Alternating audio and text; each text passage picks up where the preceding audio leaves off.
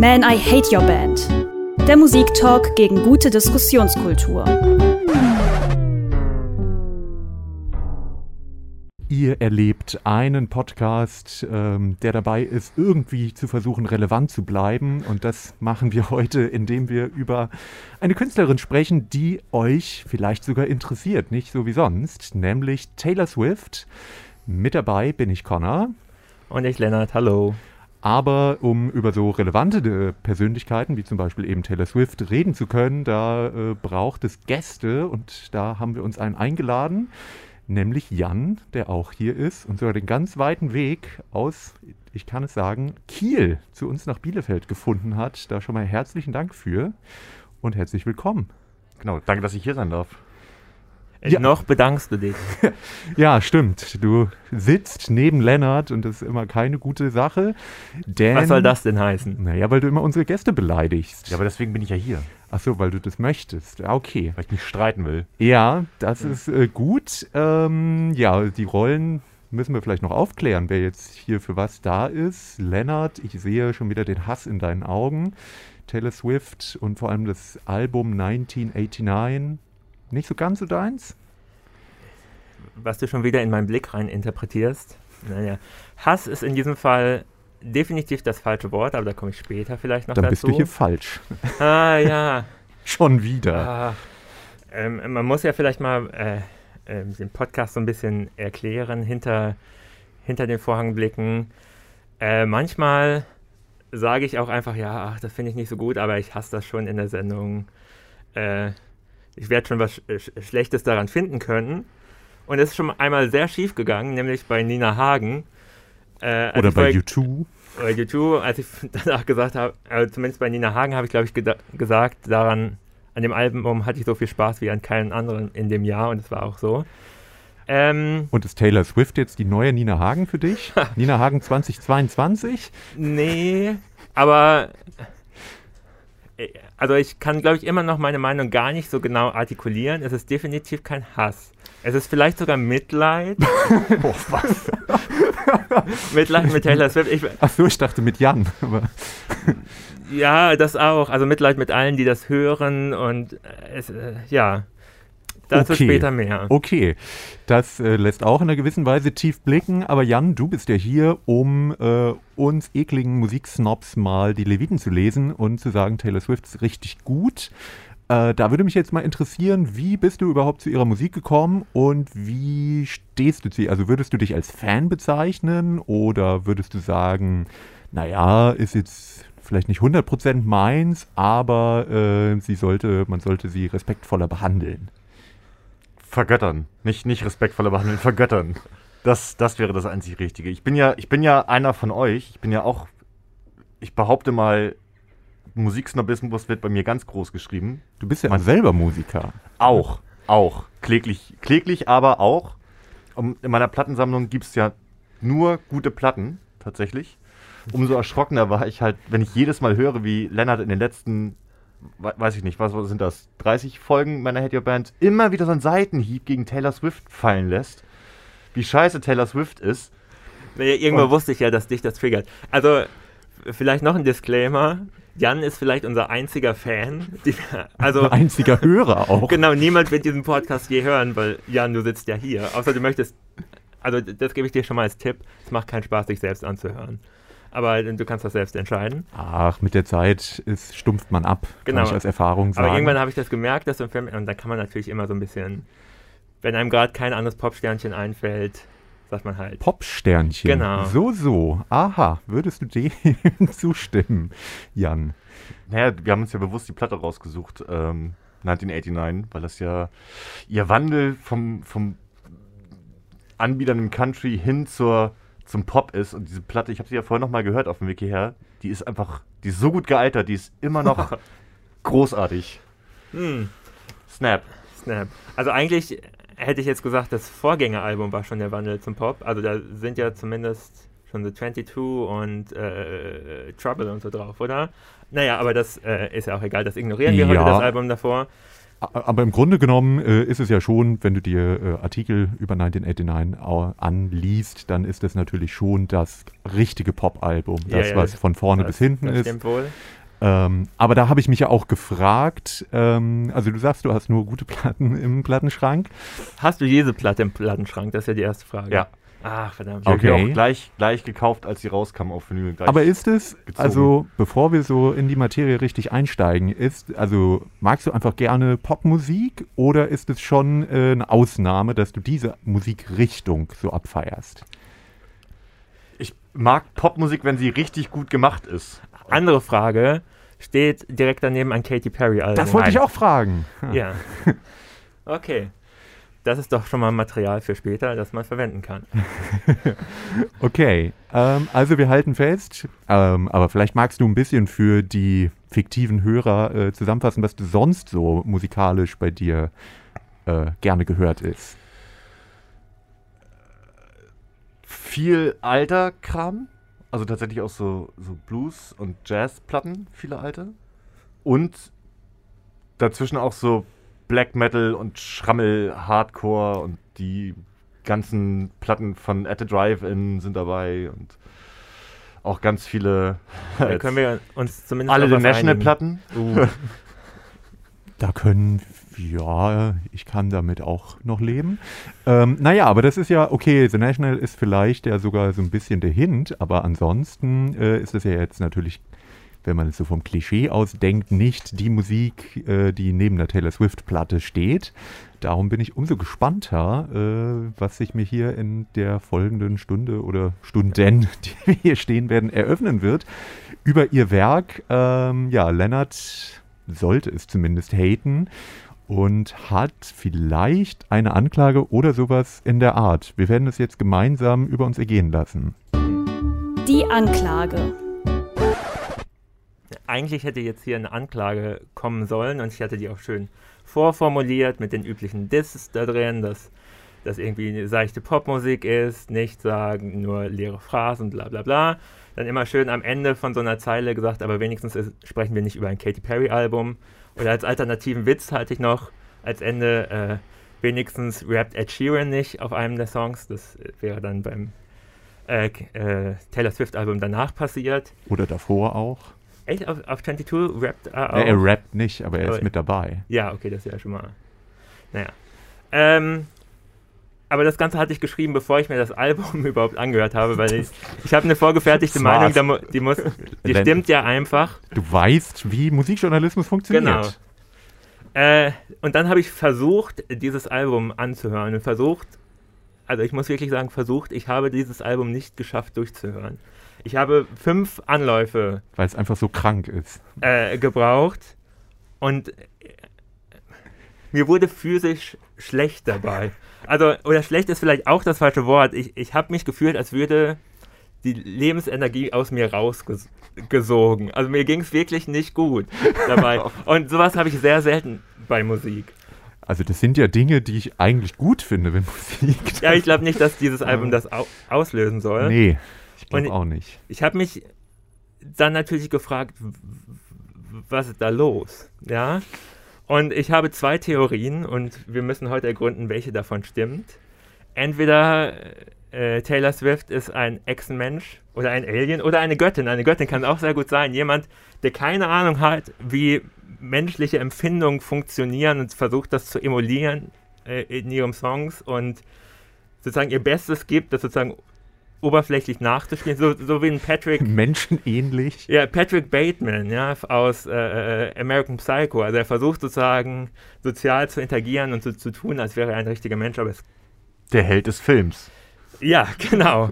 Vielleicht nicht der Held des Buchs. Aber ähm, das ist die eine Möglichkeit. Oder die andere ist eben, ich kann, habe keine Empfindung. Und äh, also zumindest äh, sind Taylor Swift und ich nicht kompatibel. Also da, da ist wirklich so eine Art Schere drin. Auf einer emotionalen Ebene verstehe ich das alles nicht. Also Ich kann da auf jeden Fall sagen, dass, äh, also normalerweise gilt dieses Argument ja nicht, aber ich würde behaupten, dass natürlich Millionen andere Menschen das offensichtlich anders sehen. genau, genau. Ne? Also da muss ja, Also es muss an mir liegen. Nicht tiefes Gefühl, aber irgendetwas muss ja ankommen und einer sitzt ja hier. Also können wir das ja vielleicht schnell aufklären. Was, was macht das denn mit dir? Und vielleicht noch eine Sache, um, um mal Katy Perry dagegen zu stellen. Wenn ich Katy Perrys Musik höre, werde ich aggressiv oder wütend. Also ich finde es wirklich, da habe ich Aggression und finde, das, da ist so viel Falsches da drin, was auch irgendwie ver verlogen ist und irgendwie manipulativ. Das habe ich bei Taylor Swift gar nicht. Da ist halt die ganze Zeit das Gefühl, was, wa- was, Warum? wa, wa, wa, was ist das? Ja. Und, und eben auch dieses Gefühl, also dieses, nicht nur, dass es mich nicht emotional anspricht, sondern dass wirklich meine Emotionen aus mir irgendwie raussaugt, in, in Spotify rein. Ja, aber soll, soll Kunst nicht genau das machen? Soll es, soll es nicht Emotionen bei dir auslösen? Nein, aber eben, es ist sozusagen das Aber Gegenteil. Emotionen auslöschen? genau das Gegenteil von Emotionen. Also ich, sit, ich musste wirklich, das ist kein Scherz, ich habe es nochmal auf der Zugfahrt hierhin versucht.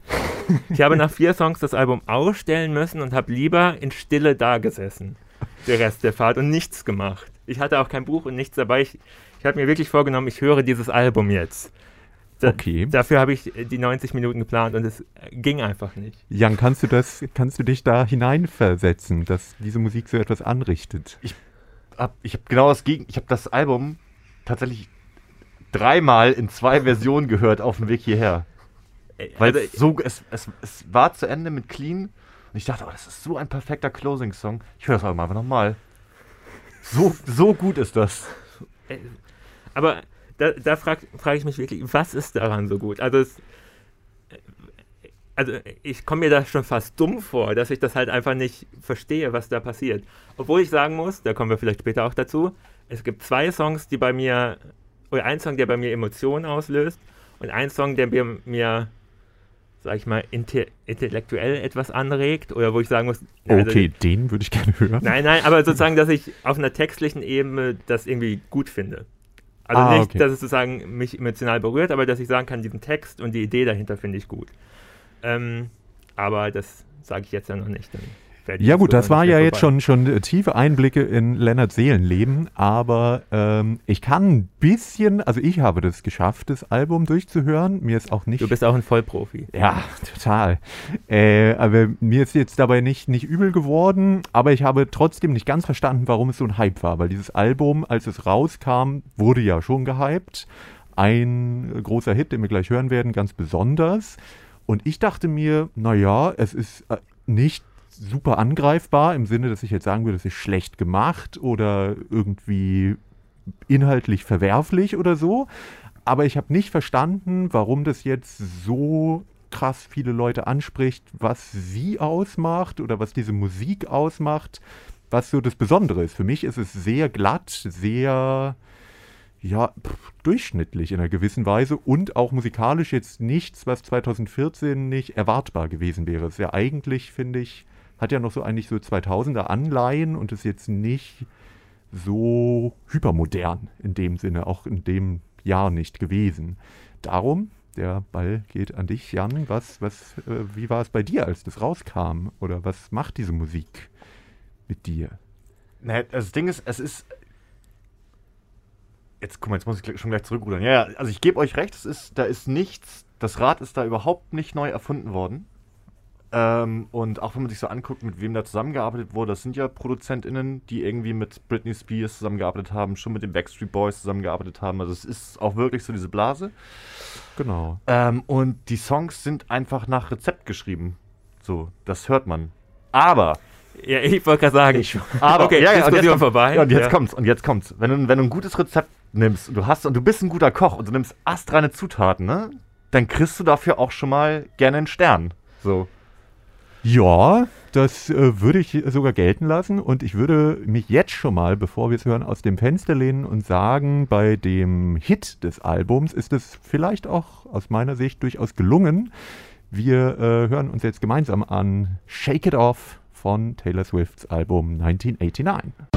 Man, I Hate Your Band. Shake It Off von Taylor Swift haben wir uns hier im Studio angehört. Ihr könnt es auch, ich meine, ihr kennt es alle, aber wenn ihr es nochmal nachholen wollt, äh, in unserer Spotify, Spotify, sehr gute Firma, Playlist zu diesem äh, Podcast. Und zu Shake It Off fällt mir eine äh, Anekdote ein. Ich habe nämlich mal, als das rauskam, glaube ich, so 2014 rum wird es gewesen sein, ähm, bei einer Erstsemesterparty aufgelegt mit unseren lieben Kollegen Stiggi, den manche HörerInnen dieses Podcasts ja vielleicht kennen werden. Ähm, und haben da ja die Klischee-Indie-Rock-Mucke aufgelegt, die keiner hören wollte. Und es kam irgendwann eine Erstsemesterstudentin ganz höflich äh, an und meinte, ja, ob sie sich vielleicht was wünschen könnte und sie, äh, wie wäre es denn mit Shake It Off von Taylor Swift? Und äh, Stiggy antwortete, hast du nicht vielleicht einen Musikwunsch, der etwas weniger beschissen ist? Und mittlerweile spielt er Taylor Swift bei Indie-Partys. Richtig. So aus. Das funktioniert auch. Das, Das funktioniert sollte beim die. Pointe sein. Ja. Ja, Ähm, es funktioniert auf jeden Fall. So habe ich Taylor Swift eigentlich auch kennengelernt, dass auf einmal auf äh, einer in Bielefeld damals noch großen Indie-Party mittlerweile vollkommen in der Versenkung verschwunden. seit ähm, du weg bist. Seitdem ich ja. weg bin, natürlich. Aber äh, das, das war vielleicht auch einer der Gründe, warum ich irgendwann weggegangen bin, dass eben Taylor Swift gespielt wurde und es alle abgefeiert haben. Dieselben Leute, äh, die einen erbost irgendwie angemerkt haben, wenn man mal einen nicht so bekannten Indie-Hit, sondern irgendeine neue Band gespielt hat und gesagt haben, das ist ja kein Hit äh, oder das ist nicht rockig genug oder so, sind dann zu Taylor Swift abgegangen. Das hat mich schon ein bisschen verstört. Das war so mein erster. Ja, Jan, bist du Kontakt. einer dieser Leute? Ja, das Ding, also es, also ich, ich ab, ab und zu lege ich ja auch auf. Schlecht, aber ich lege auf. Ja, so wie wir. Und dann, ja, genau. Und dann im Forum könnte ich auch noch spielen, glaube ich. Gott. das kann jeder. ähm, ja, Shake It Off. Ja, ich meine, Shake It Off ist tatsächlich wäre einer meiner Tiefpunkte von dem Album. Das ist halt so das das Das Hey Mickey der 2010er. Falls noch das Love Will Tear Us Apart der 2010. Oh! Uh. Findest du den Song genauso beschissen wie ich? Das wäre ja mal was. Love Will Tear Us Apart. Ja. Ich habe den einfach satt. Also das Ah. ist so ein bisschen, das ist immer noch ein guter Song, Joy Division immer noch eine gute Band, aber tatsächlich ist Nur gut in der Originalversion von Paul Young. Ha, ha, ha. Ja, ja. Den Witz haben wir schon häufiger ja gehört. ich weiß. ähm, also ich muss sagen, ich fand es damals, gehörte ich auf jeden Fall auch so zu der Fraktion, die dachten, oh Gott, das äh, hat hier nichts zu suchen und das ist äh, sowieso ein doofer Song, weil Popmusik ist eh doof. Und ja, äh, ich bin mittlerweile davon auch ein bisschen abgerückt und würde sagen, damit, es ist schon ein Song, mit dem man irgendwie Spaß haben kann. Und da finde ich, gehe ich jetzt auch nicht ganz mit dir, Lennart, mit, dass ich jetzt denke, das ist irgendwie völlig schrecklich oder ich äh, werde da von jeglichen Emotionen befreit, sondern es ist halt, also klar hat er jetzt keine große Tiefe, aber den kann man irgendwie gut mitsingen und sich zu bewegen und Ja. das tut keinem weh und es ist extrem eingängig und es ist einfach, ja, äh, wie Jan es gesagt hat, irgendwie zwar ein allbekanntes Rezept, aber gut angewendet. Da kann ich äh, eigentlich mitgehen und ich kann verstehen, warum der super erfolgreich war. Aber was ich nicht verstehen kann, ist der Rest von dem Album, weil ich finde, der Song ist, fällt schon ganz schön raus. Also ist ja musikalisch, ist der Rest ja deutlich Synthi-lastiger und auch eher ein bisschen mehr Mittempo und nicht so eine Abtempo-Nummer wie hier. Ähm, viel melancholischer auch, ne? Also ich finde, der Rest des Albums hat eher immer so dieses leicht, diese leicht mitschwingende Melancholie. Ich will aber fast sagen, das hier ist der melancholischste Song. Also hi- hier, also ich, Du hörst Weil- mir nicht zu, ne? nee, weil, vielleicht liegt es auch an dir, Lennart. nee, nee, weil, also was man schon äh, bei mindestens drei Songs von diesem Album und bei dem gesamten nächsten Album hört, ist irgendwie diese, äh, dass Taylor Swift anscheinend sehr große Probleme damit zu haben sch- scheint oder damit ringt, wie sie von der öffentlichen Öffentlichkeit wahrgenommen wird. Also zumindest ist das Ja. ganze Reputation-Album ja im Grunde ist das sozusagen der Grundtenor von dem Album. Und auch hier gibt es diesen Song Shake It Off und so, mir ist das alles egal. Aber das nehme ich ihr so gar nicht ab. Also da kommt für mich eher sowas durch, sie will es irgendwie abschütteln, aber eigentlich alles andere an diesem Album und dem Album danach spricht dafür, dass sie das einfach nicht kann. Und das ist schon fast so ein verzweifelter Song. Komm, Happy Happy ist, äh, ich, ich komme da jetzt durch. Weswegen Ja. der mir sogar ganz gut gefällt, weil ich da sowas reininterpretiere. ich habe immer das, also die präsentiert sich ja auch immer, oder ihr Image, was sie, glaube ich, präsentieren will, ist so das, das Mädchen von nebenan. Nein, ich Girl. glaube nicht, dass sie das möchte. Naja, da aber Das Ja, ist ja eigentlich das, was, worüber sie sich beschwert, dass ihr das so angedichtet wurde. Ja, das ist halt diese, diese Country-Phase, ne? Das hat sich ja in, gerade diese Nashville-Sachen verkaufen sich immer sehr gut, weil es ja eben Ja, dieses Girl Next Door-Ding ist. Genau, aber selbst die Sachen, als sie dann böse war wie auf Reputation, wirkt halt, ja, weiß Ja, sprich weiter. Aha, nicht. aha. Ja, halt wie so eine 16-Jährige in ihrer Emo-Phase. Aber nur war sie da 26. Aber gut, äh, in, im Entertainment-Betrieb äh, aufgewachsen. Ich glaube, da verliert man seine Kindheit und muss das dann irgendwie 20 Jahre später ausleben. Naja, ähm, was wollte ich jetzt eigentlich sagen? Ich schon- würde sogar sagen, dass ich ein bisschen äh, mal deine Gedankengänge verstehen kann, was ja nicht so Ja, ja. vorkommt. Aber ich finde auch, dass der Song, obwohl er ja so eine Happy-Nummer ist, eine gewisse, naja, zumindest Widerhaken hat. Also ich finde, ich, ich empfinde den nicht als komplett happy. Und das ist auch tatsächlich was, was ich für so einen Pop-Song dann ganz gut finde, dass da irgendwie ein kleiner Widerhaken ist. Vielleicht interpretiere ich den auch nur rein, aber ich finde den nicht, es ist nicht nur rumspringen. Nee, das nicht, aber es ist verglichen jetzt mal mit, weiß nicht, wenn du jetzt den, ne, Clean irgendwie den letzten nimmst oder, oder This Love oder Blank Space, Out of the Woods, so, dagegen ist der schon wirklich extrem fröhlich. Ja, ja, klar, aber es ist für, für so einen fröhlichen Pop-Song ist es nicht die, also sie geht nicht total in die Vollen und da ist vielleicht noch eine Mini-Prise Melancholie zumindest irgendwo im Hintergrund. Äh, so empfinde ich es zumindest. Und ich finde, ich habe gedacht, an was erinnert mich das eigentlich? Und das ist ja mit so, so ein bisschen Brass-Elementen drin und dieser Beat. Und irgendwie bin ich auf Hollaback Girl gestoßen, dachte, das ist ein ganz bisschen in die Richtung, nur dass sie halt, also Gwen Stefani ja total nach vorne geht und so sehr tough eigentlich wirkt und im Vergleich dann Taylor Swift so ein bisschen, man könnte freundlich sein, zerbrechlich wirkt. Man könnte aber sagen, dass die ganze Produktion und ihr Vortrag ein bisschen blass im Vergleich ist. Also das ist natürlich auch da, das ist ja auch so ein Song wie der, Mann, wie heißt der mit Beyoncé? Irgendwas mit, hier, schieß mich tot, put a ring, Finger. Oder so. The Single Ladies. Also Ja, Single genau. Ladies, bester Popsong aller Zeiten. Das ist. Ich verstehe dich nicht. ist, das, ähm, also das Übrigens ist so- auch mit dem besten Video aller Zeiten. One of the best videos of all time. Da kommen wir gleich noch zu. Äh, äh, den, äh, Der dass du Abend. gerade äh, diesen Song ansprichst, weil äh, vielleicht an unsere Hörer da draußen, die alle furchtbar jung sind und vielleicht das nicht miterlebt haben, 2009. Unsere schon so. HörerInnen sind nicht jung. Ja.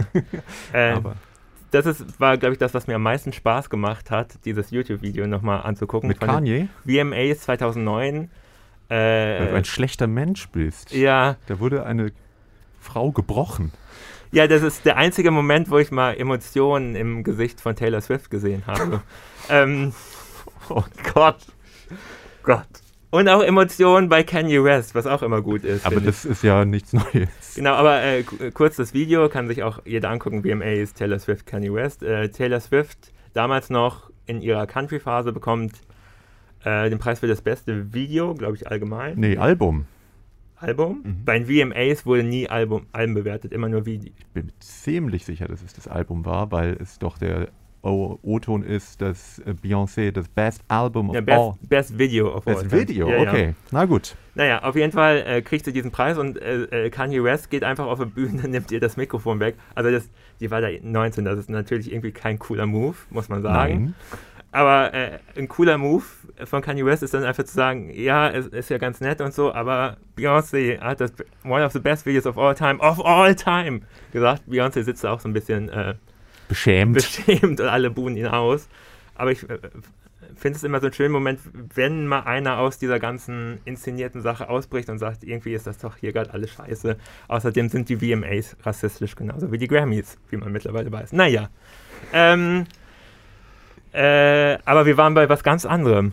Du warst bei Beyoncé, Single Ladies. Ich hab- Ich habe bei Kanye West auf, aufgehört zuzuhören. Nein, äh, ja, dies, äh, ja, weil das einfach so ein, so, ein, so, ein, so ein gewisser Gestus ist. Und ich kann mir auch vorstellen, die wird den Song ja geschrieben haben, aber ich glaube, so wie er ausproduziert ist, wird da wahrscheinlich auch schon die Plattenfirma damals gesagt haben: so, mach mal, mach mal noch einen so ein, so ein Abtempo. Ja.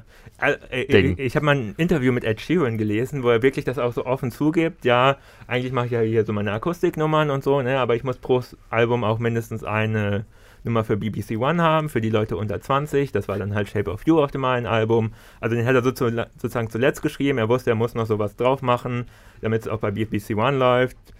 Äh, Castle on the Hill läuft dann bei BBC, Two. Also das ist schon so äh, geplant, wo die Singles dann auf welchen Radiosendern, welche Leute die ansprechen und so. Das ist halt schon alles. Äh, Ja, aber fand da, ich erstaunlich, dass der das einfach so sagt. da, wobei da kommen wir später noch zu, äh, glaube ich, dass Taylor Swift es nicht sagen würde, weil sie sich ja zumindest heutzutage doch sehr als, ich sag mal in Anführungsstrichen, ernstzunehmende Künstlerin darstellt und nicht als Popmaschine. Ich glaube, die Oder? hat sich damals auch schon als ernste Ja, ja. Künstlerin. Das, Ja, ja. das ist. Da, ähm, da, Da kommen wir später zu, Genau, da habe ich nämlich auch Fragen. Also vielleicht äh, nimmt sie sich ja auch ernst und das sollte auch irgendwie jeder, der, also jeder sollte sich in einem gewissen Maße ernst nehmen, vielleicht nicht zu sehr.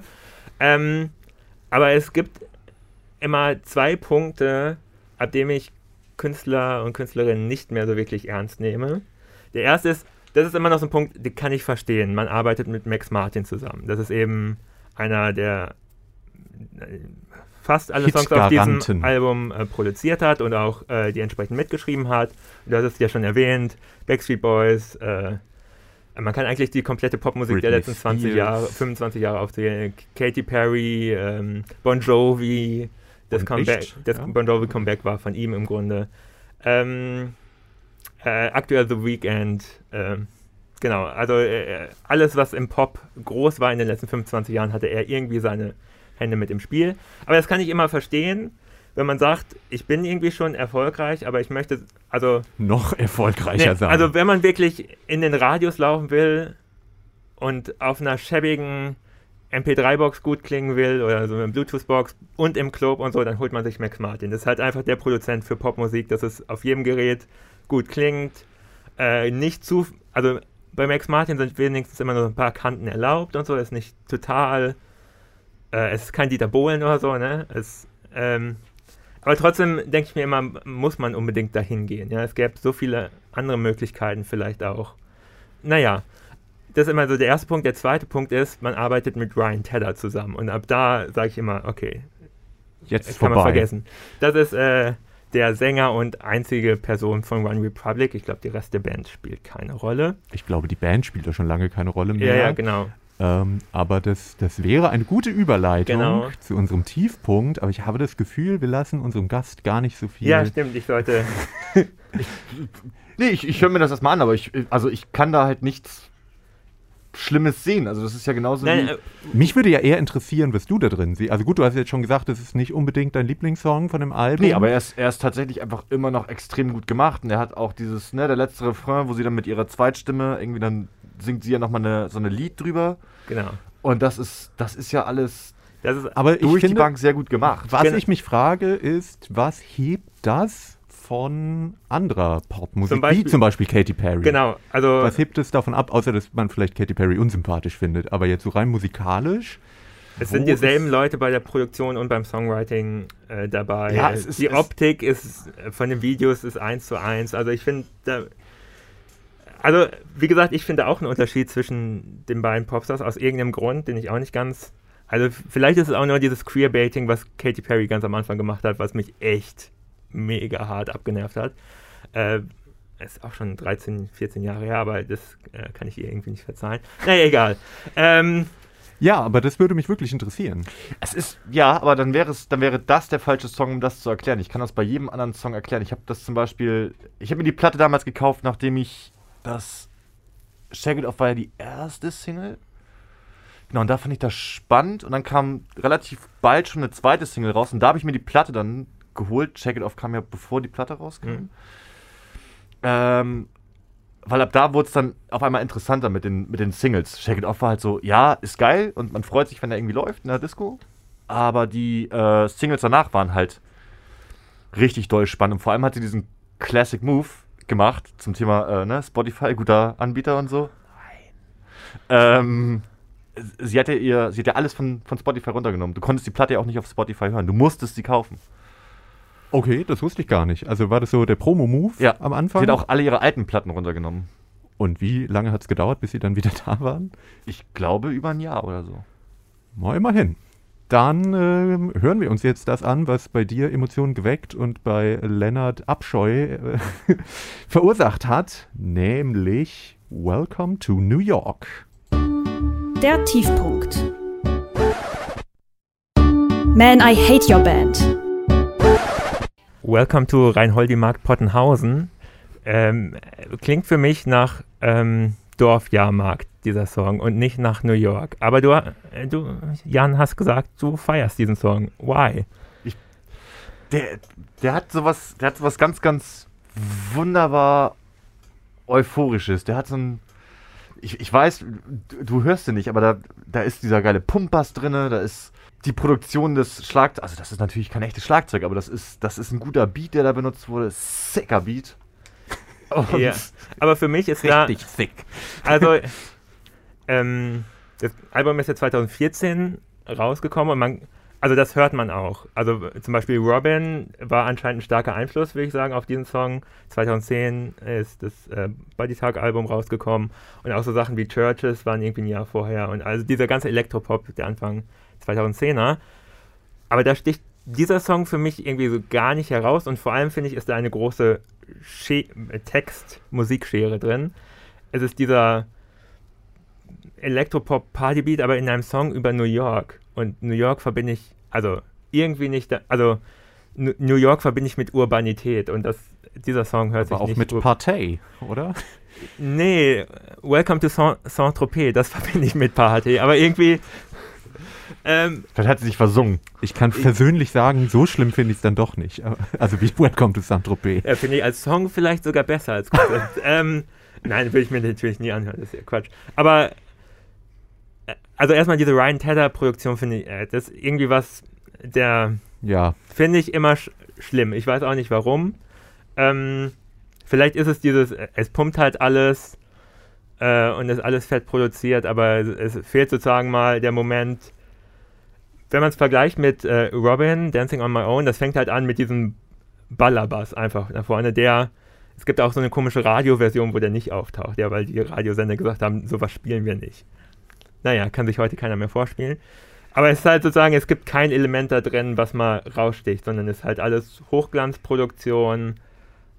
Das war's. Und das finde ich immer so ein bisschen fade am Schluss, aber das vielleicht nur zur Musik. Ich weiß nicht, wie, wie du das empfindest. Also ich, ich finde, das ist natürlich, es ist ja ein, es ist ein richtig, richtig guter Opener. So, ich bekomme, weißt du, ich höre den Song und der hat so viel Euphorie, dass ich, dass ich gleich Bock bekomme auf das Album. So, das ist auch so ein, perf- so ein richtig geiler Auto. Als ich hergefahren bin, habe ich den schön gehört auf dem Weg. So bin so bei in Hamburg reingefahren und es lief so Welcome to New York. Dann bin ich direkt in den Stau gekommen. Es war ein bisschen ätzend, aber, aber es ist, Ja, dann kriegst du doch Ja. eher das New York-Feeling direkt.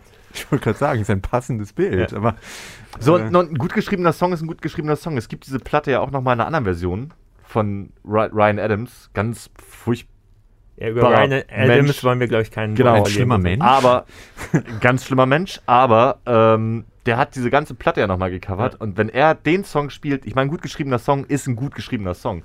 So, dann klingt das halt, es sind die gleichen Akkorde, es ist die gleiche Art, und er singt die gleichen Lyrics und zack, klingt das, könnte auch ein, ich weiß, hast du glaube ich auch, ne? So ein- kö- Könnte auch ein Springsteen-Song sein. Na, ich ha- hasse es. Bei Springsteen muss ich immer sagen, ich äh, finde die Texte normalerweise gut. Ich finde fände ich die. lustig, wenn er diesen Song aber auch mit diesen Obwohl es so natürlich. Äh, wupp, wupp, wupp, wupp.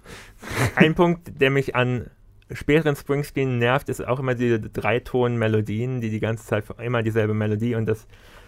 äh, Das Taylor Swift-Konzept ist anscheinend in der Strophe immer zwei Zeilen exakt denselben Ton, rhythmisch wiederholen und dann eine Zeile, die so einen kleinen Schlenker nach oben macht. Ich glaube, jeder zweite Song hat genau dieses Muster. Das ist mir irgendwann aufgefallen. Naja, aber Ja, zu, ich, zu diesem Song noch, die Lyrics. Findest du die gut? Oder achtest du da einfach gar nicht drauf? Das kann ich akzeptieren, weil ich habe natürlich auch versucht, äh, um dieses Album zu verstehen, mir die Lyrics anzugucken. Und das ist der einzige Song, der Emotionen in mir ausgelöst hat, nämlich Verachtung. also, lass uns daran teilhaben, warum?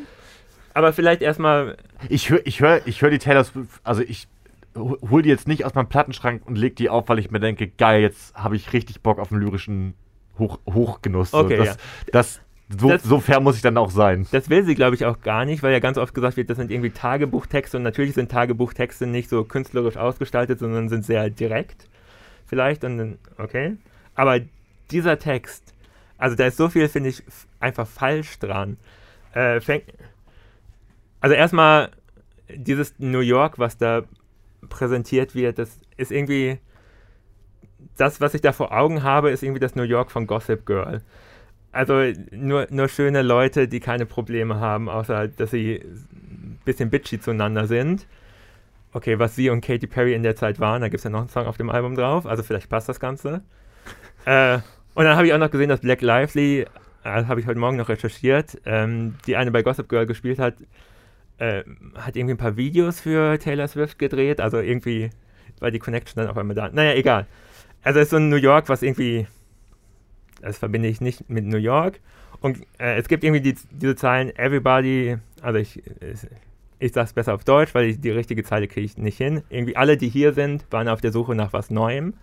Da würde ich sagen, nein, die meisten, die hier sind, sind hier, weil ihre Eltern schon da waren und werden von Leuten wie dir vertrieben, weil die Renten hochgetrieben werden.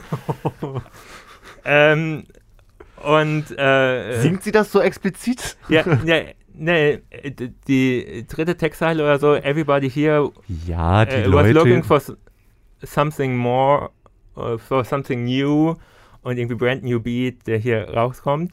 Also das finde ich schon äh, ist, ist äh, so eine Gentrifizierungshymne irgendwie von, von Manhattan. Das, da muss man jetzt aber schon ein bisschen böswillig äh, das aber so, auslegen. so hört sich das für mich an. Und außerdem, äh, also es sollte ja in dem Fall das Statement sein, jetzt wird sie poppig von, von Nashville nach New York. So würde ich, Ja. das ist glaube ich der ein, da- eigentliche Gedanke. Deswegen ist das ja auch der Opener, ja. Genau. Obwohl sie den Schritt ja eigentlich schon auf dem Vor- vorher gemacht hat und Gesangsunterricht und äh, ihre ganze Modelkarriere, die sie auch mal hatte, war auch schon in New York vorher, aber das verschweigen wir mal. Aber das da, ist doch eine Metapher. ja, na, ist, aber da sind genau und dann kommen die Metaphern am Schluss, weil natürlich, wenn man über New York singt, singt man natürlich über die Liebe zu New York, weil was anderes gibt. Wann kommt eigentlich mal ein Song, der Hass über New York? Wie, wie, wie beschissen das eigentlich alles ist. Alles ist voll mit Taxis und äh, die Mieten sind zu hoch und man wird rausgedrängt in die Randbezirke. Gibt es solche Songs wahrscheinlich? Vielleicht. Ja. aber vielleicht Irgendwelche ja New York Hardcore-Bands. Und schreiben. alles ist voll mit Müll und es stinkt. Ich Also New denk- York ist wirklich kein gutes Ich Erlebnis. glaube, Lou Reed mochte New York jetzt auch nicht immer so gern. naja, ähm, aber dann kommt wirklich der Teil, den, also sobald sowas in Songs vorkommt, ah, rege ich mich auf. Das war auch schon in der U2-Folge so. Can't Live With or Without You. Finde ich immer so ein schlechter Ansatz, wenn es um einen Liebessong geht. Und da gibt es auch diese Zeilen, so wie jede richtige Liebe ist sie kompliziert und so wie jede äh, starke Liebe beruht sie auf Gegensätzen, bla bla bla. Da- Das regt mich wirklich in meiner Musik auf, dass dieses komische Mythos Du meinst, die, die toxische Beziehung die toxische wird Beziehung glorifiziert? glorifiziert. wird. Wobei ja eigentlich fast jeder Song auf diesem Album danach über irgendwelche toxischen Beziehungen Ja. ist. Ja. Durch, durch die Bank. ja. Ja, natürlich, aber sonst hätte sie ja nichts zu schreiben. Dann äh, ist es ja vielleicht doch gut. Ja, ja, aber es, es ist so viel. Aber das unterstellst du ihr ja jetzt auch einfach, ne? Was?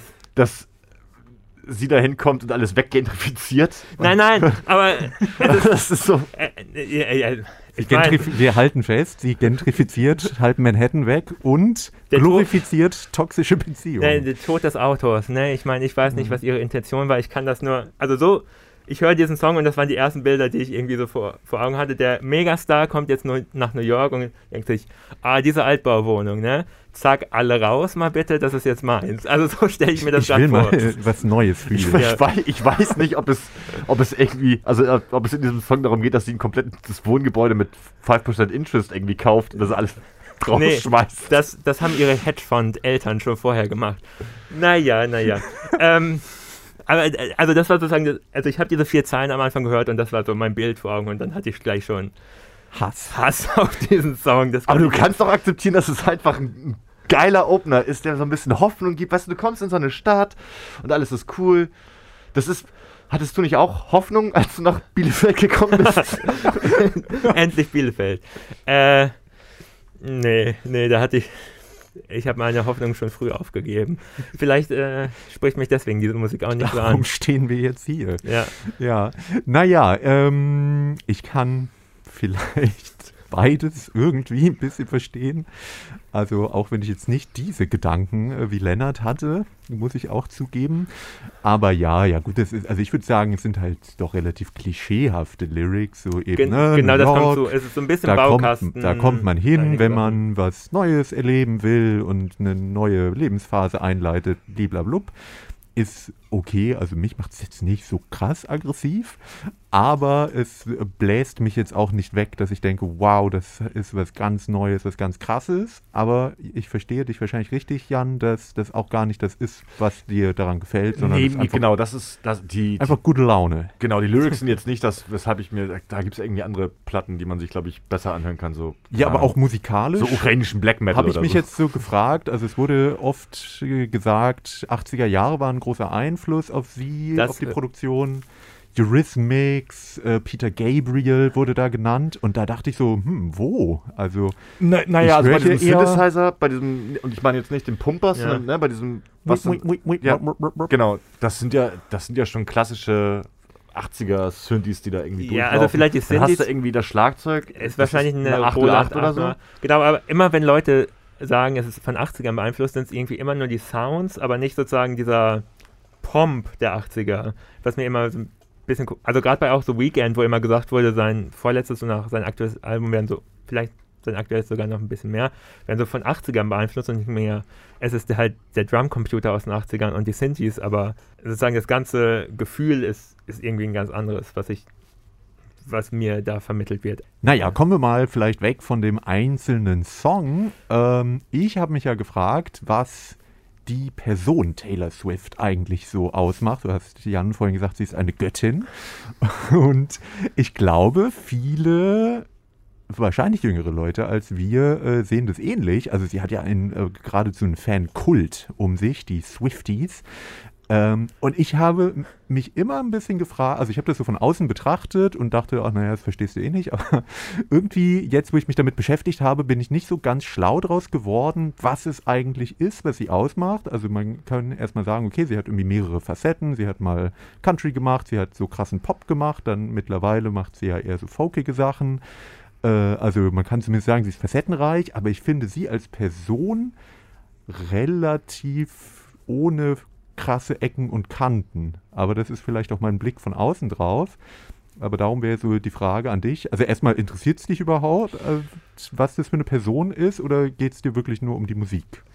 Ich, ich habe das bei, ja, weiß ich, also ich bin jetzt nicht so, ich gucke jetzt nicht bei Instagram nach, ob sie irgendwelche coolen Fotos mit irgendwelchen Nee, aber ich meine so sozusagen, was sie, hat, was also. sie symbolisiert. Oder, oder symbolisiert sie überhaupt irgendwas? Ja, ich, also ich fand den, den Move gegen, gegen Trump, den sie da gebracht hat, ähm, ne, wirklich öffentlich auch äh, anzuprangern, dass er für den Tod von George Floyd irgendwie verantwortlich ist, die nutzt da schon ihre Reichweite.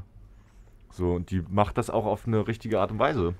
also im Sinne, dass sie sich ein bisschen politisch Ja, sie äußert, ist ja- dass sie sich irgendwie Ich glaube, die wird sich pro-feministisch genau, äußert genau. und so weiter. das, die wird sich, glaube ich, nie ganz weit aus dem Fenster, also hat sie zumindest noch nicht, glaube ich, so richtig weit aus dem Fenster gelehnt, aber die nutzt im Rahmen ihrer Möglichkeiten, nutzt die schon auch ihre, nutzt ihre, ich, ich nenne es jetzt mal in Anführungsstrichen, Macht schon so, ne, und macht auf gewisse Dinge aufmerksam und ich, unterstelle der jetzt mal via Ferndiagnose, dass die das Herz schon irgendwie am rechten Fleck hat und nicht, dass die jetzt zwangsläufig Menschen weggentrifizieren möchte.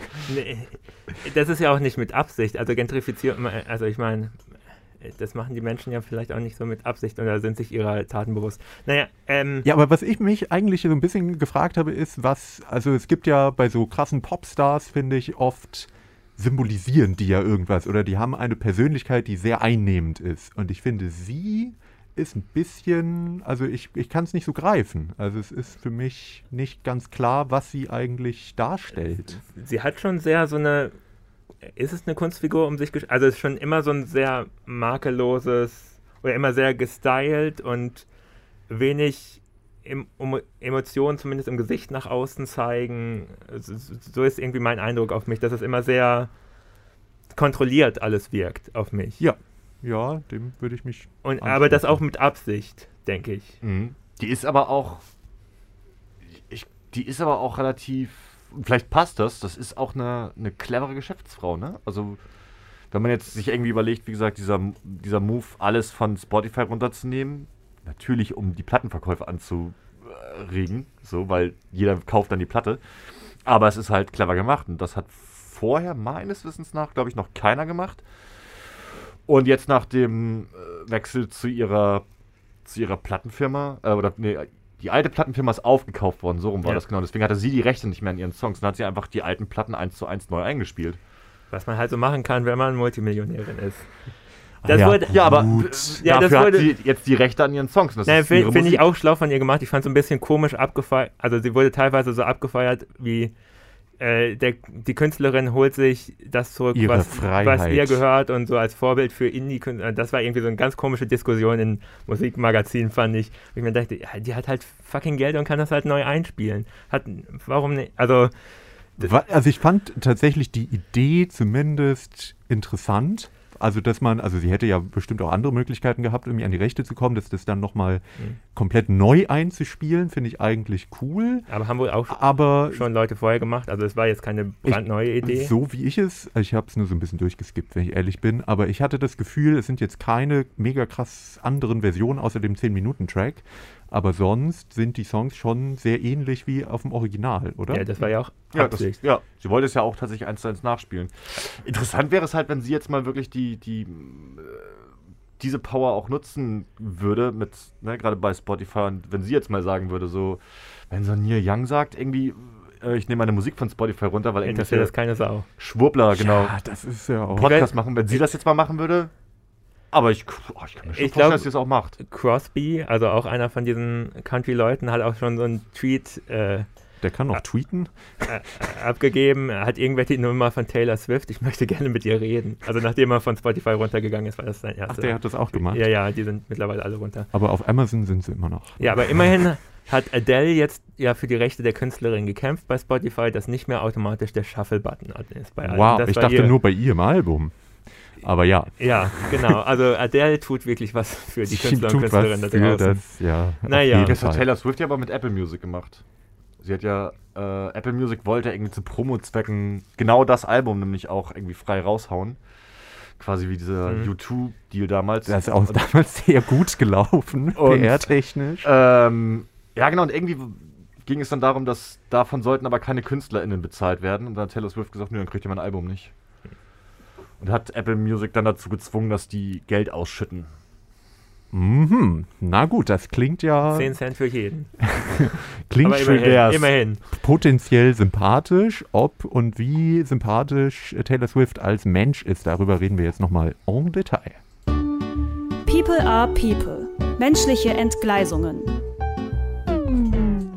Und ähnlich wie Lennart es mit der äh, Anklage gemacht hat, habe ich auch kein klassisches People are People vorbereitet, weil ich jetzt nicht äh, auf Dinge gestoßen bin, wo ich dachte, oh mein Gott, das, das ist unverzeihlich, das darf man nicht machen. Außer ich- über New York singen, das stimmt. Aber Ich, ich habe auch das Gefühl, sie hat ein ziemlich gutes Team um sich, was sie so ein bisschen absondert. Also sie ist zwar oft in den Klatschspalten, das, wo aber viel auch irgendwie, glaube ich, einfach erfunden wird über sie, aber sie ist jetzt nicht jemand, der so selbst öffentlich nach vorne geht mit ihrem Privatleben. Also die ist eine von denen, die es schlau macht. ja. Ich weiß eigentlich über sie wenig, außer was mir prominent das Magazin sagt, dass sie, wer gerade ihr Freund sein soll, angeblich. Ja gut, aber das ist ja eigentlich das Durchschnittliche bei Popstars. Ähm, aber, also generell kann man ja erstmal sagen, haben wir ja vorhin schon angerissen, so was sie sich, wie sie sich politisch engagiert, was sie so für Statements raushaut, finde ich eigentlich für einen Popstar ihrer Größe einigermaßen progressiv, weil, also gerade jemand, der aus dem Country kommt, in den USA überhaupt was gegen die Republikaner zu sagen, sich pro-demokratisch zu äußern, ist ja schon wahrscheinlich äh, ein Risiko, ein finanzielles. Ja, sie, sie ist vorher in den Pop gewechselt, ne? sonst wäre es ihr vielleicht so ergangen wie den Dixie Chicks Ja. und sie wären weg gewesen vom Fenster. Vielleicht. Stimmt.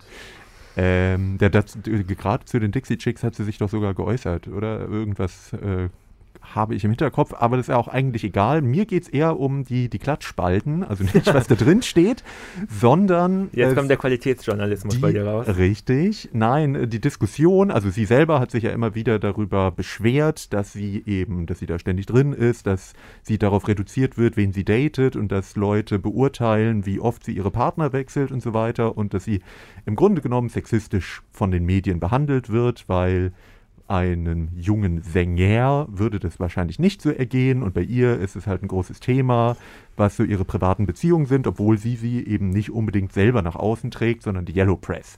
Alles gut und richtig, das aber würde ich meinen, eine Geschichte, die eher am Anfang ihrer Karriere war und jetzt nicht mehr heute. Und heute habe ich so ein bisschen das Gefühl, also das ist gar nicht nur sie selbst, sondern auch die mediale Berichterstattung hatte sich so um 180 Grad gewendet und jetzt ist plötzlich Taylor Swift nicht mehr das Pop-Sternchen, sondern sie ist die super ernstzunehmende Künstlerin, die alles selber macht, die äh, auf einer Stufe mit den Beatles steht, so ungefähr. Und also die halt extrem hochgeschrieben wird. Und äh, ich fand da bezeichnend diese Diskussion mit Damon Albarn, beziehungsweise diesen Shitstorm, wo er in einem Interview äh, zu Songwriting befragt wurde und dann gefragt wurde, was er denn von Taylor Swift hält. Und er hat dann gesagt, hm, kann er nicht viel zu sagen, weil die schreibt ja ihre Songs eh nicht selbst.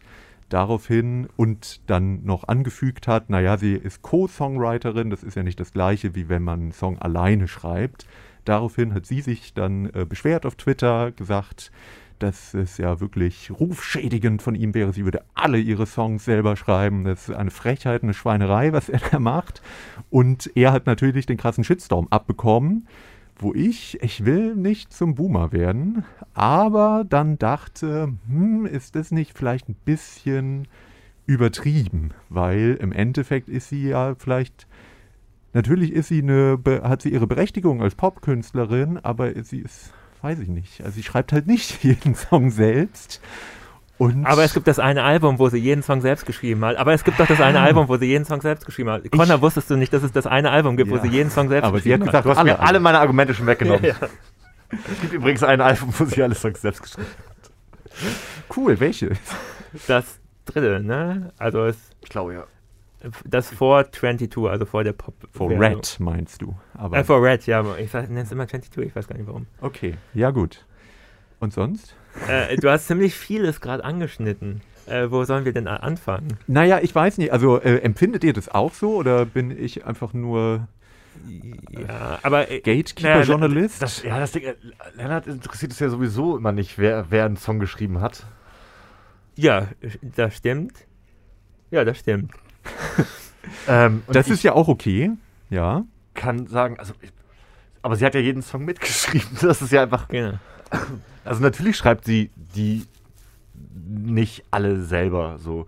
Ich meine, alleine wenn man sich schon das Produzententeam anguckt, das, wenn wir jetzt über die Platte sprechen, schon, wer da schon alles mit dabei ist, ne? Und jetzt in der letzten Zeit, ich meine, da hat sie sich aber auch kreative Köpfe rangeholt an Leuten, die da mitschreiben. Und warum warum nicht auch sagen, okay, ich hole mir einfach wirklich gute Leute ins Team.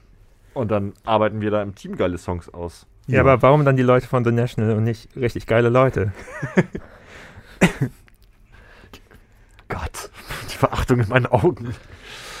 Ähm, äh, weil das ah. ein extrem guter Songschreiber ist, einfach. Und ein extrem guter Produzent. Naja. Hat Justin Werner nicht auch mitgeschrieben? Ja, der, also der, Bon Iver. Der hat mitgesungen. Bon Iver, Bon Iver? Bon Iver. Äh, ja, diesen, äh, da habe ich mir nochmal Exile angehört. Puh, da fand ich die Lyrics auch schlimm. Aber ich, ich suche gerade diesen Tweet raus. Ich bin ich natürlich guck, Aber worum es mir eigentlich eher ging, ist, mir ist eigentlich auch egal, ob sie ihre Songs selber schreibt oder nicht. Aber ich finde schon, dass Damon Alban irgendwo einen Punkt hat, wenn man über Songwriting spricht und über, also sozusagen wie der snobbige Musikjournalist eben über Musik spricht oder beziehungsweise eher MusikerInnen, dann macht es schon einen Unterschied, ob ich halt so eine Popkünstlerin bin, die einem, mit einem großen Team an Produzenten und Co-SongschreiberInnen zusammenarbeitet und vielleicht richtig gute Popmusik macht. Aber es ist doch ein Unterschied zu meinetwegen Künstlerinnen wie Mitski oder Fiona Apple oder so. Also das ist ja die dann eben wirklich alles in Eigenregie machen und die vor allem auch Musik machen, die vielleicht nicht ganz so leicht zugänglich ist und nicht ganz so nach dem Bolo-Rezept gemacht wird. Und es wird aber in den Medien mittlerweile so hochstilisiert. Als Bla bla bla bla bla. Also ich meine, es gibt zum Beispiel das Stevie Wonder Album Songs in the Key of Life. Da haben 200 Leute oder so mitgearbeitet. Ist trotzdem ein geiles Album und es hört sich nach Stevie Wonder an, genauso wie das Album Inner Visions, was er danach gemacht hat, wo er alleine dran saß. Also das nur weil da Leute Ja, aber es mitgearbeitet gibt haben, aber- ist das doch nicht Reduzierung von dem Künstler. Also, Naja, aber ich würde halt nicht wenig, sagen, ein, dass- wenig Einfluss hatte. Ja, aber Taylor Swift würde ich sagen, also es gibt für mich bei dem, was ich so gehört habe, mir vorwerfen, dass ich was in den Text rein interpretiere, aber du denkst dir gerade einfach irgendwas aus über den Schreibeprozess von Taylor Swift. Ich möchte nur äh, Genies, so ist es, die nur aus sich selbst heraus die krasseste Kunst machen. Nein, aber Wen gibt's denn da? Ja, Daniel Johnston fällt mir da ein. War, war ein guter. Naja, egal. Kanye, ne Quatsch.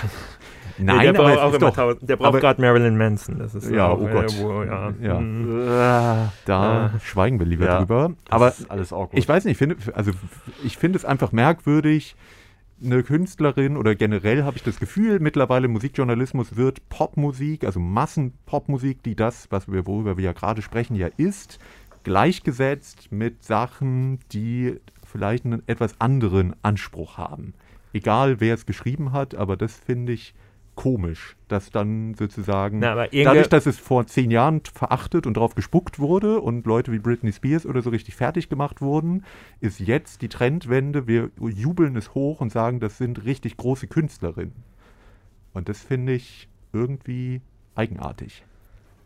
Ja, aber irgendwie, also der Zeitgeist hat sich halt gewandelt und die wollen auch, dass ihre, ihr Musikexpress oder was auch immer gekauft wird. Also schreiben sie jetzt sowas.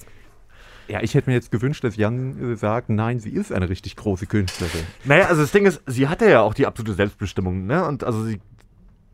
Die wird da nicht irgendwie sich einen Song schreiben lassen oder an einem Song mitschreiben. So, so rum ist es richtig. Die wird da nicht an einem Song mitschreiben und wenn das die letzte Grütze ist, wird sie sagen, oh, pff, oh für die Klicks reicht's.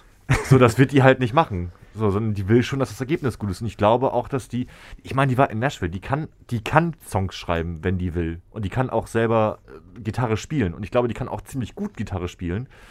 Und die wird da Ja, halt man, muss mal klarstellen, also das ist im- immer so ein Quatschargument, was viele Leute bringen, irgendwie die Popstars, die können ja nichts. Also jeder von den großen internationalen Popstars, ihr könnt alle super singen, die können wahrscheinlich alle besser Songs schreiben als jeder, der hier zuhört äh, und besser Instrumente spielen und die, ich meine, die sind da drauf gedrillt, jahrelang, ja, die können, das sind irgendwie Musikmaschinen, die das einfach können. Sonst bist du da nicht oben. So- Sonst wirst du einfach ersetzt durch den nächsten, der es kann, ja, also die sind schon gut in allem, was sie tun, einfach. Das, Ja, also, aber ich glaube, die ist, ich glaube aber auch, die geht da echt fast dran kaputt. Ich meine, und das ist Ja, Schande. Schande, Schande über mein Haupt, weil ich, es gibt diese Doku über sie, die es, irgendwo zu gucken gibt bei Netflix, einem Streaming-Anbieter eurer Wahl. Amazon Prime, keine Ahnung. Irgendwo. Weiß ich nicht. Irgendwo gibt es diese Doku auf jeden Fall zu gucken, die ich äh, ständigerweise noch nicht gesehen habe. Und da ist es nämlich auch so, dass die tatsächlich echt darunter gelitten hat, da, weil die ja immer so viel Druck bekommen hat. Ich glaube aber auch, die. Ich kann mir schon vorstellen, dass sie sich auch okay damit fühlt, wenn sie jetzt nicht alles alleine machen muss, sondern sich da das Team zusammenschart von extrem guten Leuten. Gerade in letzter Zeit. Ja. Ja. Aber gleichzeitig über irgendein Interview-Schnipsel in, in einer britischen Zeitung von Damon Albarn regt sie sich anscheinend groß auf. Das heißt irgendwie, also sowohl in ihrer... Würde ich aber auch. Ganz ohne Witz. Wenn, Ach, Damon Albarn, so ein Has-Been, den kein Mensch mehr interessiert, der, der kann labern, was er will. Will ich, Ich mir denken ja- als Taylor Der Swift. richtige Diss wäre ja eigentlich gewesen, wenn sie gesagt hätte, was ich Wer? gedacht habe von, naja, Taylor Swift gegen Damon Albarn, nämlich, dass sein letztes Album durchaus von ein paar Co-Songschreibern profitiert hätte, dann wäre es nicht so langweilig. ich habe es nicht mal gehört. Ja, es äh, interessiert ja auch keinen mehr, ne? Aber äh, ich habe mir jetzt nochmal den Tweet rausgeguckt, weil den fand ich wirklich bemerkenswert. Äh, er liest sich wie ein Donald Trump-Tweet, finde ich so ein bisschen. Was? Dieses I was such a big fan of yours äh, until I saw this. Also die, immer, aber es ist einfach dieses amerikanische ähm, Entertainment-Ding. I was such a big fan. Das wäre jetzt sehr, sehr unwahrscheinlich, dass zufälligerweise die eine Person, wo man der ganz große Fan von ist, das sagt. Und ich, äh, naja. Und dann I write all of my own songs, all in all caps natürlich auch. Und äh, it's so damaging. Also die, diese ganze übertriebene Reaktion, also liest, liest sich wirklich wie so ein Trump-Tweet und am Schluss einfach nur ein großes Wow am Ende vom Tweet von Und dann hat sie ja nochmal angefügt, dass sie ja, falls er sich wundert äh, den, oder sich den, fragt, dass sie den Tweet auch selber geschrieben hat. Genau, das, war, das fand ich dann wieder gut. Das ist ein bisschen Humor. Ja, guck mal, siehst du, schlagfertig kann sie auch. Bitte. Ja. ja. Aber äh, ich habe das Gefühl, dass das, also es scheint sie ja doch sehr zu triggern, weil das, glaube ich, nicht das erste Mal war, dass sie sich über sowas aufregt. Was ich ja irgendwo verstehen kann. Also, also wenn man es natürlich immer wieder hört, ist es dann auch verständlich, dass man irgendwann sagt, komm, jetzt reicht's. Ja. Aber naja, ich nehme dir auch ab, shake dass, it off, dass die halt Shake it off. Hu, hu, hu, shake it off. Genau, das, deswegen nehme ich diesen Song nicht so ernst. Ja, Vielleicht, oder Lennart, kommt das natürlich aber auch aus deiner privilegierten männlichen Sichtweise. da du damit in deinem Leben nicht konfrontiert bist, ständig. Ich habe schon alle beschissenen Songs selbst geschrieben, geschrieben die, die meine Band Ja, aber die interessieren ja niemanden, also genau, kommentiert es auch keiner. ja. Ähm, genau, aber also diese Reaktion darauf, um jetzt ganz zurückzukommen, wie, wie du deinen langen Text eben angefangen hast, nämlich früher dieses ähm, Runtermachen? Ja, das Runtermachen von ihr, das hat sie, also mit Shake It Off hat sie ja gesagt, ja, das interessiert mich irgendwie nicht. Gleichzeitig hat sie es aber auch immer wieder befeuert in ihren Songs. Zum Beispiel wie Bad Blood, wo sie einfach öffentlich ihre Fehde mit Katy Perry ausgetragen hat. Was dann wieder so ein totales Bedienen von, von der ganzen äh, Promi-News-Maschinerie war, was ich dann irgendwie seltsam finde. Ähm, aber sie hat genau einen guten Song, wie ich finde, wo sie gut mit diesem ganzen Problem umgeht. Und der ist auch auf diesem Album. Hören wir den jetzt etwa? Nee, Ach, ich hole die Versöhnung fast von vorne weg. Das Blank Space ist auf diesem Album drauf. Da muss ich wirklich sagen, mega guter Text. Weil sie, das ist im Grunde so eine, eine parodierte Version von sich selbst oder wie sie von den Medien aus gesehen wird. Also, dass sie so ein Monster ist, was durch die Männer irgendwie durchgeht, jeden Wochenende wen anderen und äh, die ganze Zeit nur äh, Gaslighting und toxische Beziehungen und so, dass, dass sie das ist und das richtig geil findet. Und ähm, da habe ich mir gedacht, mega guter Song. Genauso muss man damit umgehen und jetzt kannst du doch einfach dich um was anderes kümmern, ja. Und jetzt, also das war auch mal so ein Song, wo, wo es über das, so geht's in meinem Leben, das habe ich erlebt, äh, mein Freund ist wieder weg, bla bla bla, hinausging, sondern so eine künstlerische Ebene auf einmal eingezogen hat und gesagt, Moment, aber das ist die Rolle, in der ich gesehen werde, jetzt versuche ich da nochmal eins draufzusetzen. Und das fand ich richtig gut. Aber, ja, weil die gute Songs schreiben kann. Genau. Das steht irgendwie auch in jeder Review drin, irgendwie. Ja, sie hat in ihrem Album mal wieder nicht ausgespielt äh, ihre Songwriter-Qualität, weil ich habe wirklich das Gefühl, sie kann gute Songs schreiben, aber ja. die, Sie macht es so selten. Aber welche sind das denn ja? Die, die, sind alle, die sind alle gut auf, Nein. auf dem Album. Na, ah, Na das wollen also, wir doch mal jetzt die Probe aufs Exempel machen. Genau, jetzt hören wir vielleicht mal das, was. Das, was du nämlich ausgesucht hast, Jan, ja. als den einen der besten Songs, der besten Songs auf ja. diesem Album. Möchtest du es anmoderieren? Ja, wir hören jetzt Out of the Woods. Und warum ist der gut? Ach so, weil da stimmt einfach alles. Das ist, äh, die, die Strophe ist so. Sollen wir den erstmal hören, dann, erklä dann erkläre ich dir detailliert, warum jede Sekunde dieses Songs ein Meisterwerk ist.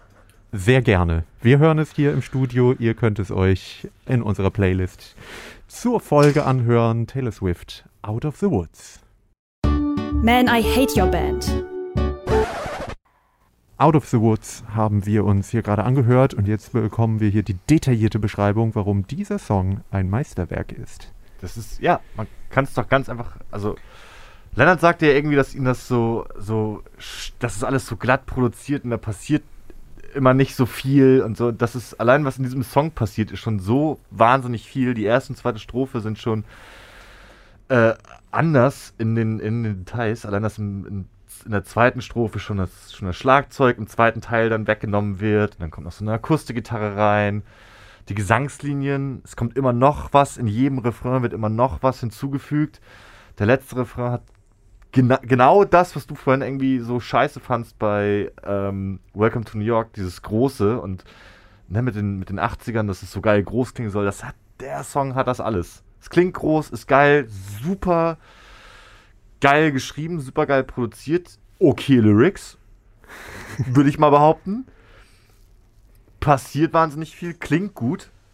Ja, ich muss, es gab, und ich glaube, dass es 2014 keinen richtigen Popsong gab, der so klang. ich muss sagen, äh, jetzt, wo ich es nochmal mir hier angehört habe und äh, wir es ja auch einigermaßen laut hatten, ähm, kann ich dir recht geben, dass der schon fett produziert ist, aber nicht überproduziert, sondern dass es wirklich also Druck hat und viel da drin passiert für so einen Popsong, das stimmt. Also, oder ich empfinde das zumindest auch so. Das Einzige, was äh, mir die ganze Zeit bei ihr ein bisschen aufstößt, ist, dass ich ihren Gesang, der ist natürlich, also der ist, ne, sie trifft die Töne, ist alles äh, perfekt. Aber ich finde, er hat, äh, was mir fehlt, ist der Wiedererkennungswert. Also ich, ich weiß nicht, ob ich sie in einem anderen Song sofort wiedererkennen würde und sagen würde, ah, das ist Taylor Swift.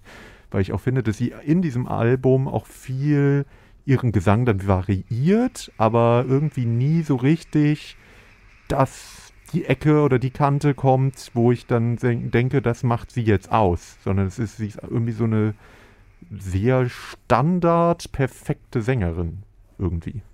Ich finde gerade bei den, wenn sie irgendwie in die hohen Töne geht, ne, wenn dann immer noch mal so über diese klassischen großen Refrains irgendwie, wenn sie da noch mal höher drüber singt, das hört man bei, und das macht sie einfach sehr viel auf dem Album, dass dann, ne, der letzte Refrain ist noch mal richtig geil angefettet und dann singt sie immer noch eine höhere Linie drüber und ich finde, da hört man sie immer so markant raus, so in der Koloration, wie sie es auskoloriert.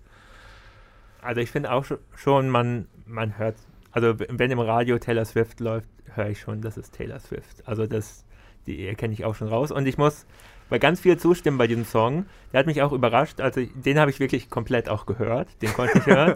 weil Hey. der gleich am Anfang schon so ein bisschen.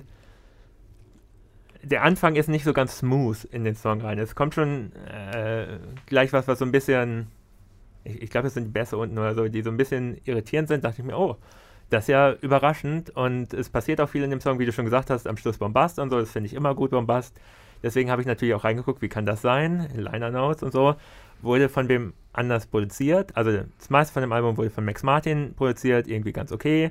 Es gibt den Ryan Teller Song, verachte ich, und es gibt diesen Song von Jack Antonoff produziert, der äh, Lord zum Beispiel auch produziert hat und all, all, all diese Sachen. Lana Del Rey. Lana Del Rey. Und äh, das hört man da sofort raus, dass er aus so einer anderen, eher Independent-Ecke kommt und der es auch okay findet, wenn da mal was bollert irgendwo oder äh, es darf auch mal leiser werden, um dann komplett auszubrechen und so.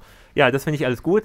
Die Gesangslinien nerven mich so ein bisschen, vor allem in der Bridge, dass wieder nur ein Ton, der die ganze Zeit durchgehauen wird. Und also der Refrain geht dir nicht irgendwann auf die Nerven, Nee. dieses You're out of the woods. Und auch wieder so, Immer wieder Wiederholung. und wenn jemand das Bild Out of the Woods nicht versteht, nimmt man noch die zweite Zeile hinterher, Are we in the clear yet? Und ich denke, ja, aber man hat es ja schon ver verstanden bei der ersten Zeile. Warum kommt denn jetzt noch die zweite Zeile? Naja, ähm, Ich finde Ah. aber, der, der ist, der ist, nee, das geht mir gar nicht auf den Keks. Ich habe das vorhin im Auto, wie gesagt, dreimal gehört. Also zweimal von Taylor Swift und einmal von äh, Ryan Adams. Und das ist, ich habe den beim zweiten Mal Taylor Swift so laut gehabt, dass ich dachte, ey, ich, ich würde auch gerne irgendwie in einer Konzerthalle stehen und die spielt den zehn Minuten lang. das, So kann ich mir mit einem Chor am besten. das kann ich mir dabei sogar gut vorstellen. Am Schluss einfach 10 Minuten und dann dreht das immer noch mehr. Das kann ich mir live sogar wirklich vorstellen, dass das mega funktionieren kann. Wo, wo ich gerade so drauf gekommen bin, von wegen am Schluss nochmal so, äh, wo du gesagt hast, mehrere Stimmen übereinander und am Schluss ist äh, nochmal ganz bombast. Hat zwar vom Sound her, vom Sound her ist es ganz anders, aber was auch die Zeit gewesen sein müsste, war das zweite Florence and the Machine Album. Da, da hat es mich so ein bisschen dran erinnert, an dieses am Schluss nochmal aufdrehen und dann kommen halt Florence, vier Melodielinien von Florence und nicht nur noch eine. So ein bisschen vom, dieses Bombast-Feeling. aber- ja, Okay, da hatte ich nicht ganz. Also, weil es ja doch vom Genre schon Ja, ist mal vom Genre ist. anders, aber Ich hab, also, weißt du, was meine Assoziation witzigerweise ist? So ein bisschen bei diesem, äh, das ist ja auch dieses Four-Chord-Schema, Ja, ja. ne? Mit C-Dur, G-Dur, A-Moll, F-Dur. Und ähm, diese, dieser, dieser, man, man hört diesen Chor und so. Ich musste, als ich den damals, das ist so einer der Songs, die haben mich auch damals, als die jetzt Single rauskam, richtig, richtig weggemacht, weil ich immer die Assoziation hatte, ähm, Ähm, like a Prayer von Madonna. Und zwar in der 12-Inch-Version. In der ganz langen, wo am Ende der, der Gospelchor kommt. Und Genau, wa- was ich wirklich schön fände, wäre, wenn dieser Song nochmal von Jim Steinman umgeschrieben worden wäre in eine 12-Minuten-Version und äh, mit irgendwie noch drei Gitarrensoli da drin und noch einem Chor am Schluss. Auf Kinderchor wäre super, ja. Also, der, der WDR-Kinderchor. w- wenn ja, dann noch ja. viel mehr Bombast drin Hab ich wäre. gute dann- Erfahrung mit. Ja, Ähm, ja, weil du sagst ja auch schon bei Like a Prayer, ist halt dieser, was dem fehlt, ist so ein Anfang wie Like a Prayer, irgendwie nur dieser Chor und so. Wenn das noch mit dazu wäre, dann wäre es, könnte Ja, ich wirklich ein sagen- Song werden, der mir richtig gut gefällt. Also der er hat, Song ist zu kompakt dafür. genau, also er geht Ja. in eine richtige Richtung, genau wie Blank Space, wo ich mir sagen würde, oh, da sind, das sind Richtungen, das würde ich gern mehr Ja, von aber gib, gib der Platte doch nochmal mehr die Chance. Weißt du, dieses. Ich glaube nämlich, ich brech dich langsam. Nein, du bist nein, doch, nein, doch, nein, doch, nein, doch, nein, doch. dem, du kannst mal schön auf dem Weg nach Hause, hörst dir das Album nochmal an und dann gibst du mal so den. Auch so. Du musst Bad Blood nochmal mehr hören, glaube ich, zum Beispiel. Wir aber nur äh, in der Version mit Kendrick Lamar. Und, und vor allem, ja, perfekt. Oder Ja, hör dir. Clean doch nochmal an. Da ist nämlich Produzentin und Songschreiberin und Gastsängerin du weißt auch nicht, wie man sie im, ausspricht. Im oder? Imogen Heap. Imogen Heap, ja, ich glaube. Genau, die ehemals glaub, letztes Mal habe ich sie äh, falsch ausgesprochen. Äh, ja, aber wir wollen doch eigentlich dabei sein, wie Lennart zerbricht. Und das äh, hören wir jetzt vielleicht. Die Versöhnung. Ja, wie wollen wir starten? Ähm, naja, Jan, bei dir ist es wahrscheinlich, ist es vielleicht einfacher, weil wahrscheinlich du, wir nicht die ersten Leute sind, die äh, negative Vibes gegenüber Taylor Swift dir gegenüber äußern. Ich, mu ich muss mich ja bei mir auf der Arbeit schon immer rechtfertigen. dass ähm, äh, wenn dann Taylor Swift läuft und ich äh, mein, meine kleinen Glücksgefühle habe, dann sind meine KollegInnen, äh, lachen mich schon immer ganz doll aus. Ähm, aber ich bleib dabei, das ist einfach eine richtig, richtig gute Platte. Du musst der, gib der Platte noch mal ein bisschen mehr Zeit. Hör mal den vorletzten Track an, da ist sogar so ein geiler Schlagzeug-Breakbeat drinne und das hat richtig viele Ecken und Kanten. Oh, das habe ich mir, glaube ich, sogar aufgeschrieben, dass ich den auch ganz gut Ja. fand. Soweit bist du nämlich gar nicht gekommen. Du hast der Platte überhaupt gar nicht die Chance gegeben. Ich habe alles zumindest an, angeskippt. wo ich, wo ich, wo ich, wo ich Die auf jeden Fall. zehn Sekunden. Ja, aber das habe ich, glaube ich, am Anfang auch schon gesagt. Ja, die Texte sind kein lyrischer Hochaguss, aber Und, und das es wird ist geil produziert, es ist geil geschrieben. Es sind nur Hits drauf. Da, was mich noch interessieren würde, wenn äh, angenommen, ich hätte jetzt Interesse, ähm, aber sage, hm, das ist mir zu krasse Pop-Mucke, äh, Mucke, äh, würdest du ein anderes Album empfehlen, um sozusagen die, die mehr die Musikerin und nicht die Entertainerin Taylor Swift wahrzunehmen? Ja, aber dann wäre es tatsächlich schon Folk Folklore, Folklore. So, Aha. Weil ich das einfach, das ist gut geschrieben. Das ist durch die Bank gut geschrieben und auch gut performt. Ja, und das, äh, Wir packen es mal in die Playlist. ja, das fand ich insgesamt so ein. Das muss ich mir vielleicht nochmal anhören, aber das fand ich so ein bisschen langweilig. Aber es liegt vielleicht auch daran, dass ich so mit The National irgendwann nicht mehr viel. Gebrochen hast. mit diesem Sound nicht mehr viel anfangen konnte. Und das, also jetzt vielleicht nicht von den Melodien und Texten oder so in die Richtung geht, aber schon vom Sound gewandt vielleicht. Und das kam in einer Zeit raus, wo ich da absolut keine Lust drauf hatte. Und immerhin ist es ein Folklore-Folk-Projekt, was immerhin was nach Folk klingt und nicht das Man in the Woods Album von Justin Timberlake, falls sich irgendwer noch Ja. daran erinnert. Grauenvolle Erinnerung. Ja, ich glaube, das wollte aber auch wirklich niemand hören. Ähm, ja, aber hast du sonst noch irgendetwas mitgenommen, Lennart? Ne, also, es ist vielleicht, also, was mich vielleicht stört, ist diese Mischung aus, es ist alles sehr perfekt und konstruiert, gemischt mit dem, äh, äh, äh, angeblich sollen es äh, Texte sein aus, aus dem Poesiealbum sozusagen und aus ihrem Leben, aber das holt mich da nicht ab. Also, es, es wirkt für mich immer, oder ganz viel davon wie sozusagen eine es soll eine Emo-Band für, für dieses Jahrzehnt sein, oder das Äquivalent davon, sozusagen inhaltlich, aber gleichzeitig ist es, okay, Emo war auch ganz viel so konstruiert und so. Du meinst ist, Avril Lavigne? nee, nee, nee, das gar nicht. Also wirklich, dieses, ich, ich erzähle über mein Leben, 90er Emo, was meine Probleme sind. Ähm, aber da drauf so ein s- relativ steriles Soundgewand und gleichzeitig werden die sozialen Mediakanäle bespielt und das ist alles so eine komische Mischung, die ich Aber da weiß ich irgendwie gar nicht, also da, da, da ich habe immer das Gefühl, es soll mich berühren, aber es berührt mich halt nicht. Und dann finde ich die Songs, wo sie mal was anderes macht, zum Beispiel Blank Space, diese künstlerische Komponente oder ähm, auch den Song Out in the Woods, den wir gerade gehört haben, diesen Bombast, will ich immer sagen, ja, da steht ihr viel besser. Also da, da ist nicht mehr dieses äh, gezwungen, äh, emotion, also gezwungen emotional ist vielleicht auch falsch, dieses gezwungen echte da drin. Also die Songs wirken gar nicht mehr so äh, echt oder down to earth auf mich und das finde ich gut, weil die, die ist halt, die ist ein fucking Popstar, die ist nicht down to earth, ja. Die, ich, ich kann mir nicht Die vorstellen. hat gar keine Probleme. Nein ich, ich, nein, ich kann, wenn sie Probleme hat, hat sie wahrscheinlich eine andere als ich, ja. Oder äh, ich habe mit ihrer Lebenswelt nichts zu tun und ich will deswegen, auch nichts damit zu tun haben. ja, Ja, Aber ich glaube, ich weiß Du kannst schon. mir nicht absprechen, wir haben das jetzt nochmal gehört.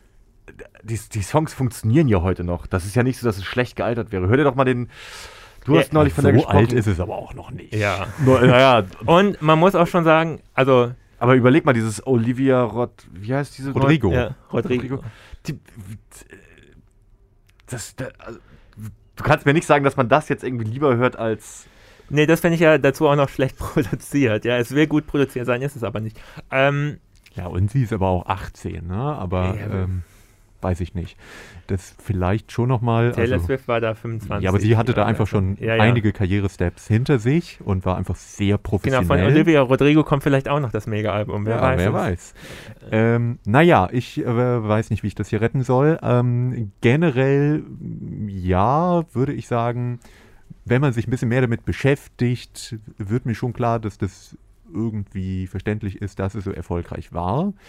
Also, dass es gut geschriebene oder zumindest gut funktionierende Popnummern darauf gibt auf dem Album. Ähm, ich habe trotzdem, also ich würde auch mit Lennart mitgehen, dass es mich jetzt nicht äh, irgendwie emotional berührt, aber ich denke mir, es ist halt Popmusik, die will das ja eigentlich auch gar nicht. Also ich höre mir ja Nee. nicht Aber Shake ich It dachte, Off. Popmusik funktioniert darüber, dass Massen emotional angesprochen Naja, werden. im- Es, es stehen doch nicht alle Leute da im Publikum und denken sich, oh, ist mir so ein bisschen egal. Die werden ja, Naja, schon. wieso? Ja, Ich würde, also wenn- wenn- kommt drauf an, was du mit emotional meinst, Ja. aber dass es ein bisschen gute Laune, einen guten Vibe äh, gibt, klar. Und das würde ich sagen, das funktioniert hier teilweise. Bei einigen Songs habe ich mich wirklich gefragt, wie, wa, was, also da passiert bei mir auch einfach gar nichts, weil es so mit Tempo, ja, ein bisschen bräsig für mich klang. aber äh, das äh, bei ein, Sagt der Bob Dylan-Fan. das ist ja was Ist ganz nicht mit Tempo anderes. bräsig die, seine Genrebeschreibung? Vielleicht, aber da haben wir ja schon an anderer Stelle drüber diskutiert. Gute Ähm, Folge. Ähm, ja, wo, was soll ich dazu noch sagen? Also ich finde, ich fände es okay, wenn sie irgendwie ein Standing wie halt andere große Popstars hat. Ich finde es trotzdem immer noch ein bisschen vermessen, sie als geniale Songschreiberin hoch zu titulieren. Was, also ich finde, es ist, man kann es als gute Popmusik hören und das ist doch eigentlich auch voll okay und äh, wenn man damit Spaß hat, ist es doch in Ordnung. Die Frage ist ja, mit wem sollte sie als nächstes kollaborieren? Also die Max Martin-Phase ist vorbei und irgendwann ist es ja auch vorbei mit den Desnern vielleicht. Was wäre denn mal eine coole Richtung, in die sie gehen könnte? Also äh, wer ist eigentlich so Steve Albini produziert sie oder so? Das fände ich ja mal spannend. Steve, Steve Halp Lebt er noch? Ja, der lebt ja, noch. ja. Der lebt noch. Ähm, ich, als nächstes wäre eigentlich Rick Rubin dran, ne? Oh. Oh, ich merke schon. Uh. Also dann macht sie einfach alles und er macht's laut. Ja. Ja, ja. Aber äh, es ist ja, äh, äh, dann wissen die Zuhörer auch, wann wir das aufgenommen haben. Ich glaube, vor zwei Tagen ist die neue Red Hot Chili Pepper Single rausgekommen, von Rick Rubin produziert. Das ist grauenvoll. Ja, es ich ist, mir gar nicht erst ja, Also ich- mach's nicht. ich war, ich hatte es mir schon so vorgestellt, Sean Frusciante kommt zurück und es, sie schreiben zum ersten Mal wieder einen guten Song seit, seit den 90ern. Aus irgendwelchen Gründen sollte das passieren. Ich habe es mir so eingebildet und das ist halt, äh, das, äh, nee. Lala langweilig. Ja. Ja, dann, dann Genau lieber das. Taylor Swift. Ja, das ist doch Na ein bitte. gutes Schlusswort, gutes versöhnliches Schlusswort. Lieber Taylor Swift als die Red Hot Chili Peppers. Da können wir uns, glaube ich, alle drauf einigen. Dann sagen wir, glaube ich, an dieser Stelle schon mal äh, Tschüss und lieben Dank dir, Jan, dass Gerne. du hier hingekommen bist. Immer noch verrückt. Also, Ich bin auch äh, fassungslos. Ich, ich komme gerne wieder, dann können wir uns über Fleetwood Mac unterhalten. aber findet die irgendwer schlecht? Findest du die schlecht? Nee, ich liebe die. Oh, ich dachte Ja, schon. ich wollte auch gerade sagen. Was ist denn mit also- Stiggy? Findet der die scheiße? Ah, der findet die bestimmt so ein bisschen langweilig. Ja, stimmt. okay. Das ist ihm zu alt. Okay, dann sagen wir. Und da sind Frauen mit dabei. So Oh Gott, oh Gott, oh Gott. Bitte nicht. Ja, das sind doch hier die Männer Hate Your Band Vibes. Äh, genau, wir haben einen Instagram-Kanal, das muss ich doch immer sagen. Und man kann uns auf jedweden Plattformen bewerten. Be dafür leben wir nämlich. Ähm, tut es, schreibt was Schönes, vielleicht auch was Gemeines, darüber freuen wir uns besonders. In diesem Sinne sagen Tschüss, Connor. Lennart. Und Jan.